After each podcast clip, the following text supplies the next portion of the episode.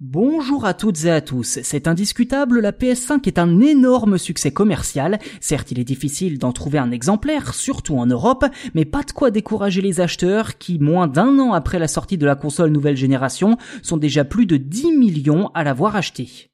Cela fait exactement 36 semaines que la PS5 est commercialisée, et rien que la semaine dernière, ce sont 326 000 consoles qui ont été vendues dans le monde. Alors si l'on compare avec la PS4, on constate que le nouveau bébé de Sony a connu un meilleur démarrage que sa prédécesseur, et ce malgré la pénurie de cartes graphiques ou bien la crise économique liée à la pandémie. Car pour atteindre cette barre symbolique, il aura fallu 4 semaines de plus à la PS4. Aujourd'hui, 8 ans après son lancement, cette dernière culmine à plus de 116 millions d'unités vendu, et si la tendance se confirme, la PS5 devrait emprunter le même chemin et dans la logique dépasser ce chiffre au vu de sa popularité.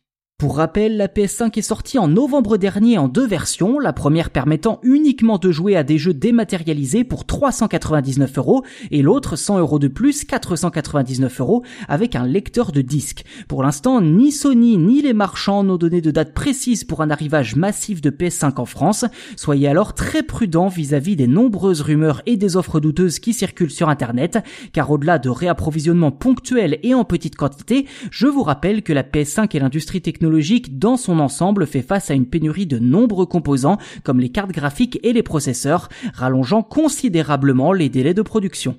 Pour ceux qui auraient la chance d'en avoir une, beaucoup ont pointé du doigt l'absence de gros jeux disponibles à sa sortie et encore aujourd'hui, un écueil que Sony a semble-t-il contourné en nouant un certain nombre de partenariats comme avec Apple pour faire patienter les fans. Depuis le 22 juillet et pendant un an, les possesseurs et futurs propriétaires d'une PlayStation 5 pourront bénéficier de 6 mois d'abonnement gratuit au service de SVOD Apple TV+.